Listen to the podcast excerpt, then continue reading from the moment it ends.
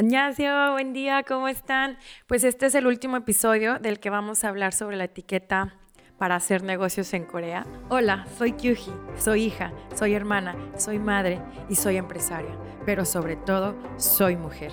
He decidido crear este podcast para contarte mi historia de cómo salí adelante después de la muerte del papá de mi hija. Te daré herramientas y mensajes positivos para que tú también salgas adelante. Los que ya nos escucharon en el episodio pasado, aquí está otra vez nuestro gran amigo y socio José Carlos Herrera. Hola otra vez a todos. ya es la última parte de esta serie. Van a ser tres, o bueno, fueron tres partes de esta serie. Está muy interesante. Entonces les recomiendo que se regresen no al pasado, sino uno todavía antes para atrás, para que agarren todo el hilo de esta plática y puedan saber hacia dónde vamos a llegar y concluir el día de hoy. Y pues los que no nos han escuchado, les vuelvo a presentar a José Carlos Herrera. ¿Quién es José Carlos Herrera? Es un atleta olímpico, que dos veces olímpico en 200 metros este, de correr. 200 metros planos velocista de correr. Perdón, gracias. El hombre más rápido de México. Al momento. Esperemos que alguien llegue a romper el récord, porque los récords son para romperse. Pero mínimo ya hay que ir dejando la varilla más alta para que todo vaya creciendo. Qué buen mensaje les das, muchas gracias. Y bueno, en este episodio vamos a tocar tres temas. El primero es la importancia de que aprecies la comida y hables un poquito de coreano, si no es que muy bien coreano. Segunda es la importancia de que una vez que hiciste negocios con ellos y si el objetivo es estar en México, es que ellos vengan a México y cómo ser un buen host con ellos. Y tercero es la importancia de la palabra y cumplirla. Y bueno, para desmenuzar cada tema, eh, vamos a regresarnos si nos escucharon en el podcast pasado. Hablamos mucho de la importancia o más bien de la variedad de comida que José Carlos estuvo experimentando en, Corea. Y, y, bueno, pues... ¿Les hablaste ya de la comida que nos dieron en nuestro hotel de cuarentena? Sí, poquito, pero si quieres tú... Quiero decir algo rápido de eso, porque miren, este, yo voy a dar algo así rápido, ¿no? Llegamos al hotel, Kyuji le tocó una suite súper padre con vista al océano y todo súper lindo. A mí me tocó un cuarto bien chiquito con vista a la carretera. Sin balcón, una ventanita pequeña para que me entre el aire y parle de platicar. Entonces, eh, pues bueno, la comida que nos dieron ahí era igual para ella y para todo el mundo y para mí y demás. Pero era una comida muy dulce. O sea, imagínense que la carne, este, las verduras, el huevo, todo era dulce. Y aquí en México todo es salado. Tiene una tendencia más a lo salado. Entonces para mí fue algo muy, muy, muy complicado. Gracias a Dios tuvimos ahí una, ayuda de unos socios comerciales que nos mandaron una caja llena de snacks y de comida rápida. La comida rápida ya son los noodles instantáneos el ramen. El ramen. Eso a mí me salvó la vida. ¿Por qué? Porque eso sí es salado, eso no es dulce. Y los sneakers, los sneakers sí los disfruto mucho. Yo ni los toqué, pero sí, muy rico. Bueno, rico para mí, para él fue muy dulce. Pero una vez que salimos de, la cuarentena que ya les comenté en unos episodios pasados de cómo la viví, eh, saliendo de, de este encierro, Empezamos a, las citas, como les comentamos. No, no, no, no, no. A ver, antes de las citas, llegamos a la casa de una tía de Kyuji que hizo un estofado de res. No, no, no, delicioso. No tiene una idea. Todavía me acuerdo y me hace saliva en la boca. Estuvo bien rico. Yo creo que es lo primero salado que probaste. Sí, sí, sí. Pero, o sea, es que les digo, llegamos y pues las mismas verduritas que siempre sirven. Como ya lo mencionamos en el episodio pasado, son los tipos, los snacks, los totopos de allá de Corea. ¿Se llaman cómo? ¿Los kimchi? No, o, sea, pero los, platitos que... Panchan. Los panchan, Que son puras verduras, ¿no? Pero la, la, tía hizo un estofado de res. No, no, no hay que pedirle la receta. sí, es el calbitim. Estuvo bien bueno. Y bueno, ya seguimos a las, a las juntas de negocios. Y, y, como les comentamos de las veintitantas empresas que, que visitamos, pues fuimos veintitantas veces a comer. Yo creo que lo doble, porque comíamos y cenábamos. Entonces eran cuarenta y tantas comidas o platillos que probaste. Sí. Y, y, la verdad, lo que les puedo decir es que José Carlos, si algo no le gustaba, nada más bajaba, la miraba y me decía, es que, que esto está bien dulce y no me gustó. pero no, lo, no se denotaba, no se, no se le notaba. Entonces, un buen coreano voltea y le dice, ¿te gustó? Y él sí. La verdad es que para mí, para mí primero va el gesto y el esfuerzo de la persona de hacerte sentir bien y después va lo que tú puedes llegar a sentir. Claro, mientras no sea algo sumamente incómodo, ¿verdad? En ese punto lo que yo hacía era voy a mezclar el arroz con lo que se me hacía muy dulce. Entonces yo mezclaba las verduras con el arroz y se me quedaban viendo que, ¿por qué es eso? Ah, es que sabe muy rica esta combinación. Así lo decía, Mashi soy yo, this combination. Así ¿Se acuerdan? Mashi soy yo, es delicioso.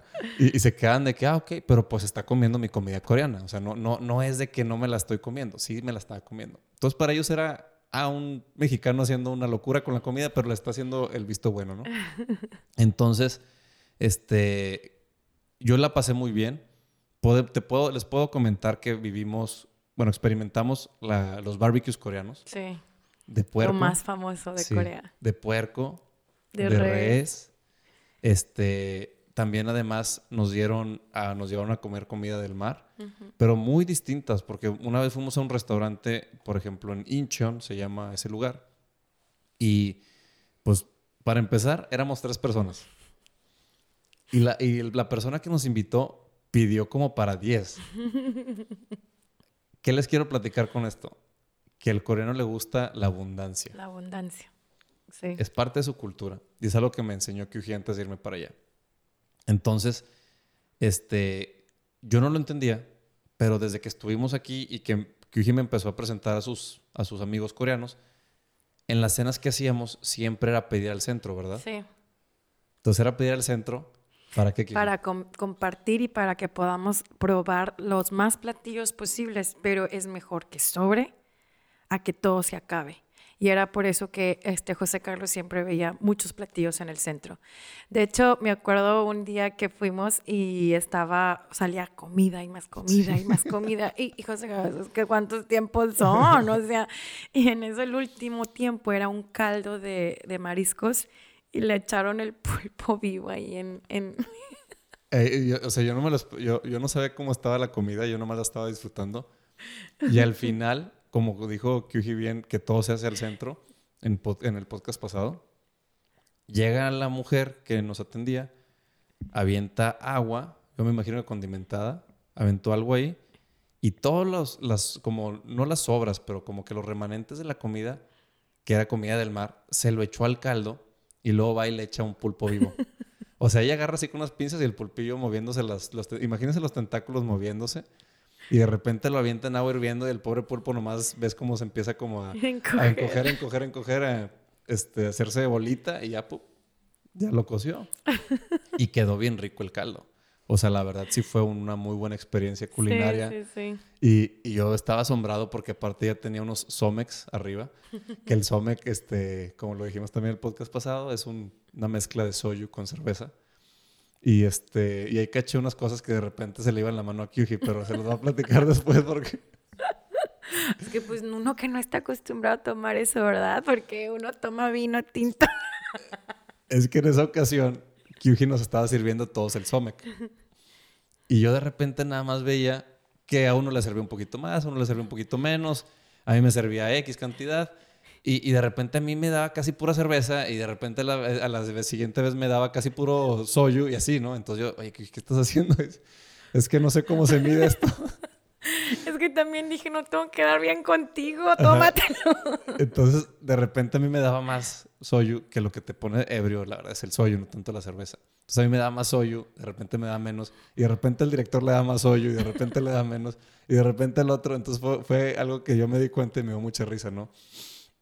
Y, pues bueno, como les digo, ya estaba un poquito bajo los efectos del soyo, del alcohol.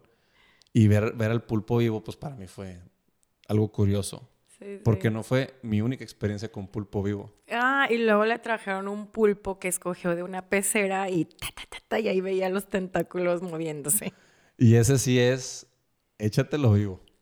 Entonces, sí, por eso les digo, no fue mi única experiencia. Me dieron esa, le, le pusieron un aceite de ajonjolí y Kyuji me dijo, mastícalo bien si no quieres irte al hospital. Y yo, ¿por qué? ¿Me voy a envenenar? Me dice, no, los tentáculos se te atoran en la garganta. Y yo, dije, ah, no queremos accidentes en este viaje tan lejos. Y se supone que también ha habido gente que se ahoga. Sí, claro. Entonces, pues bueno, ya me, me, aseguré de masticarlo como chicle, así mucho hasta quitarle el sabor y ahora sí ya me lo pasaba. Es colágeno, chicas. Les ayuda a la piel.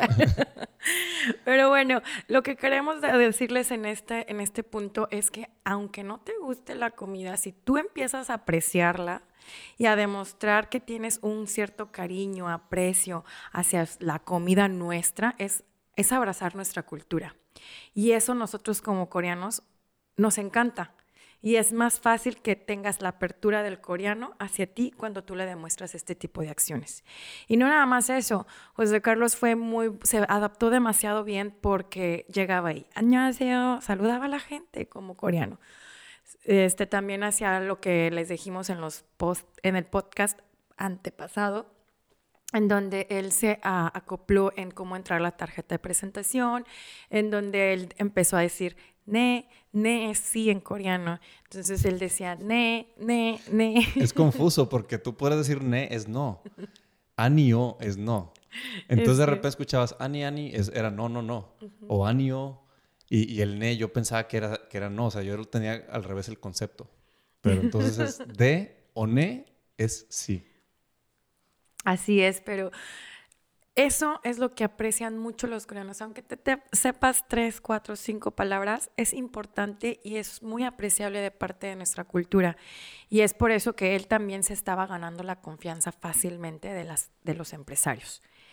Y bueno, el, próximo tema que, queremos tocar juntos es que, que una vez que ellos, pues imagínense, vamos los dos, nos invitan las comidas, las cenas, eh, y, eso que es parte o trabajo de nuestro a, ganarnos la confianza de ellos y te tratan de esa manera. Entonces, ¿cuál es el siguiente paso? Es el hacer que ellos vengan a, nuestro país, que es México. ¿Y qué vamos a hacer si lo logramos? Y ser, hay que ser el mejor host. Tú platícanos cómo este, tratamos a los técnicos que vinieron a capacitar aquí a... Bueno, aquí tenemos nuestro primer proyecto de éxito, que yo creo que fue un parteaguas para poder también tomar la decisión de que tú y yo fuéramos socios. Fue un, un proyecto con, con, el gobierno del estado, en el cual son, son unas máquinas que, que, ayudan al tema del coronavirus, ¿no? Porque ya saben que Corea tuvo la mejor tecnología a nivel mundial, la desarrolló en esta pandemia. Entonces vinieron unos técnicos que si lo hablas, como ya habíamos tocado el tema de la jerarquía, este, pues no son de alto nivel jerárquico, no son de los niveles jerárquicos más bajos. Por así decirlo, del nivel en la pirámide, pues está en la parte de obreros. Pero eso no importaba para Kyuji para mí, porque cuando fuimos para allá, a nosotros nos trataron de una manera increíble. Increíble, no tiene una idea. Nos llevaron a un, eh, un market, un, mercado de, de, comida del mar. Imagínense aquí un mercado de abastos, literal como aquí es de verdura, pero allá son pescados, pulpos, todo lo que sea es comida del mar vivo. Entonces tú vas y escoges el, king crab, el que agarramos. Ahí tengo una foto yo agarrando un cangrejote enorme del tamaño de, mi, de todo mi, tronco superior. Este, y, la verdad que la manera en cómo nos trataron, se los vuelvo a repetir, fue... Ellos, ellos nos trataron como si fuéramos una familia muy cercana. Querían, querían hacernos sentir en casa. Entonces, eso es lo que tenemos que hacer recíproco nosotros aquí para ellos. Claro. Y, todo, o sea, desde irlos a recoger al aeropuerto, ayudarlos en los temas de, trámites. Eh, la renta de carros, el check-in y más si es la primera vez que vienen a México y no y mastican el inglés. Exacto, ayudarlos a conseguir un mejor hotel si no les gustó el que, el que ellos escogieron. Todo, invitarlos a una carnita asada. Oye, ¿sabes qué? Tú me enseñaste Corea, ahora yo te voy a enseñar México. Y su cultura, ¿verdad?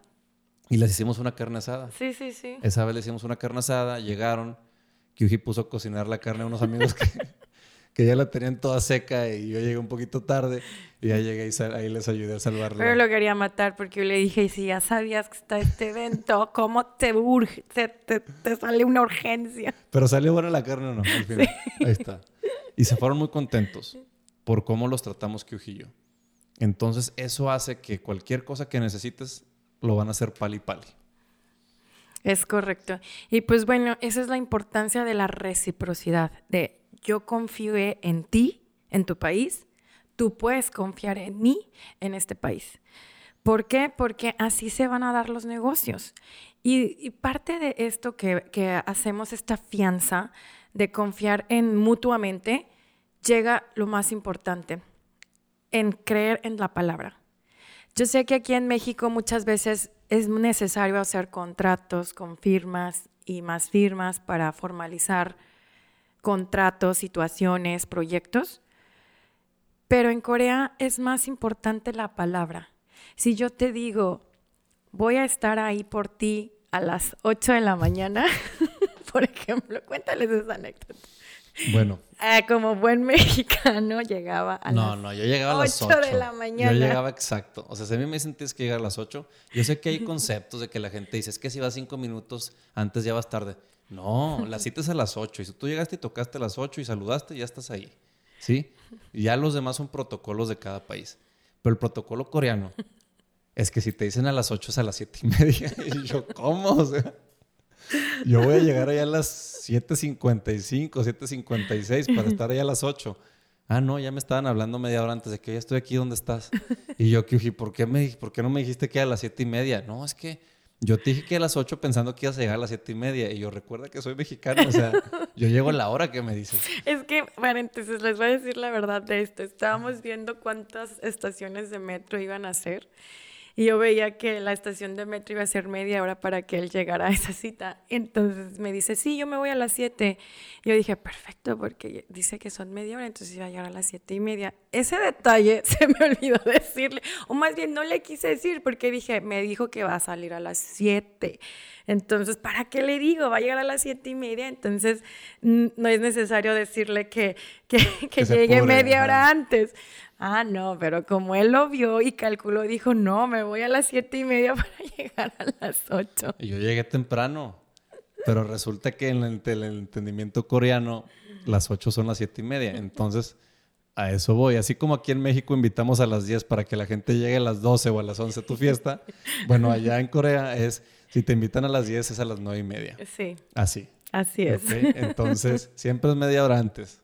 Es medio grande. Y por favor, cuídenlo. Imagínense cuando en Corea alguna institución formal hace un evento, imagínense con la puntualidad coreana media hora antes y luego la puntualidad mexicana media hora después. No empatan. No se empataban, los eventos terminaban empezando una hora después, por favor. Y, y, bueno, en la parte de la palabra, a mí eso es algo que me da mucha confianza. Y siempre, obviamente, que y yo, cuando ya es un tema que se tiene que hacer legal, se hace legal, ¿no? O sea, ya lo hacemos bien todo. Pero de entrada la primera parte sí es de palabra. Y eso es algo que siento que aquí en México se ha perdido mucho. Hay mucha gente que ya la palabra ni la toma en cuenta. Y es algo triste. Ojalá podamos volver en un futuro hacia esa parte, porque es una manera más sencilla de hacer negocios. No tiene que ser tanto protocolo y no se va a tardar, tanto tiempo. Sí, sí, pues muchas gracias por compartirnos esa información. Y, bueno, cuando tú dices de la importancia de la palabra, también les queremos compartir, por ejemplo, este, eh, yo sé que muchas veces tendemos a, decir, oye, te veo el próximo fin, sí. Y no lo ves. Sí. Bueno, allá sí lo ves. para un coreano decirle sí, en verdad es sí. Entonces él está o ella está esperando en verdad verte esa llamada, esa, llamada o ese fin de semana y no como aquí es bien común de que sí. Bueno, fíjense, allá en, en, Corea a los hombres les gusta ir a los vapores, a los baños. es, un, es una costumbre que tienen ellos, ¿no? Yo creo que lo han visto en anime, en películas, que en Asia sí son, son baños como públicos y van los hombres y están cotorreando, platicando gusto. Pero pues para mí no era mi idea irme allá a encerrar con un, señor que pues acabo de conocer y no, o sea, no era mi idea, ¿no? Estar en toalla y no, no. Podemos platicar más a gusto en un café. No estás en toalla. estás como Dios te trajo al ah, bueno, peor aún, peor, porque yo pensaba que era en toalla. Entonces me dice, me dice el señor de que, oye, pues vámonos, porque así como tomar para ellos es de confianza, ir al sauna al vapor también es de confianza. Oye, vente, vamos al sauna al vapor. Y yo, ¿cómo es eso, no? Pues ya me empezó a explicar esto y lo otro. Y le dije, mira, la verdad es que prefiero tomar un café. no, no, espérense. José Carlos, como buen regio, le dijo sí. No, no, no le dije sí. Le dije, le dije, mira, yo prefiero tomar un café, pero no suena mal la idea. O sea, no quería quedar mal con él. Le dije, pero no suena mala idea del, del vapor. Déjame veo porque tenemos unas citas y a la hora que me dices va a ser difícil que pueda estar desocupado. El chiste es que el coreano entendió que es un sí. Ajá. Él dijo, sí, este, este amigo va a querer ir y va a estar emocionado. Y le habla a Kyuji, oye, ¿a qué horas paso por José Carlos para ir al, al, vapor? Primero me preguntó, ¿cómo está la agenda? Y le dije, no, pues vamos a tener un break de tal hora a tal hora. O vamos a terminar a tal hora. Ah, pues voy a ir por José Carlos para ir al sauna. Y yo volteo a verlo y le digo, oye, ¿qué va a hacer el sauna con el señor Kim? Es que en un principio, en un principio yo estaba por un, con el señor Kim por un lado y Kyuji andaba por otro lado. Y luego ya este, nos vemos en la tarde. Y en la tarde es cuando le sucede esto que dice sí. Kyuji. Y, y de que me volteé, Kyuji me dice, me acuerdo de la cara, oye, ¿vas a ir? Y yo, no, ayúdame a decirle que no. Es que le dije que sí iba a poder. Y yo, es que está diciendo que va a pasar por ti. Ajá. Y dile, dile, no, no, no, mejor vamos a cenar más al rato. y bueno, como está el coronavirus, pues está cerrado todo a cierta hora, ¿no? Entonces, por eso esa, esa parte de, de cumplir la palabra, les, o sea, lo que dice lo, les, se los comento esta anécdota, porque enfatizan el que tú digas algo, si en su entendimiento es un sí, así va a ser. Y tienes que hacer, mover cielo, mar y tierra para cumplirlo. Exacto. Y un poquito con el sí y no, les quiero compartir algo de nuestra cultura, del significado de esto. Por ejemplo, le va a preguntar, ¿tienes hambre? No, no tengo hambre. Tienes que decir eso, porque el coreano normalmente dice, sí, no tengo hambre. Entonces es una cosa que te quedas... ¿Cómo? En, en un principio yo le pregunté a Kyuji algo, oye Kyuji, ¿vamos a ir a ver a tal persona? Sí, no la vamos a ir a ver. Y yo, ¿sí o no? y me dice, ah, es que en Corea decimos el sí para afirmar que te escuchamos y luego contestamos lo que vamos a hacer. Y ahí, aquí en México no es así. En México es no. Es no. Y, y, reafirmas el no. No, no lo vamos a ir a ver. Y allá es sí te escuché y luego reafirmo la respuesta. Entonces, si eso usted lo tiene en mente, va a ser más fácil comunicarse porque de repente los puede sacar de, de, de balance Ajá. alguna decisión de negocios. Oiga, señor, ¿vamos a hacer esto? Sí, no lo vamos a hacer. Y tú te quedas con, ah, bueno, sí. Pero es un no. Exacto. es muy curioso, es muy curioso. Pues bueno, pues muchísimas gracias por acompañarnos estos tres episodios aquí. Ya en... se acabó. bueno, ni modo. Lo disfruté muchísimo. A la próxima a ver qué otros temas podemos sacar juntos con esta cultura o diferencia cultural que tú vives. Y pues te agradezco mucho por habernos acompañado estos tres episodios para explicar cómo es la etiqueta de negocios en, en Corea. Y pues muchas gracias por escucharnos y 감사합니다. 감사합니다.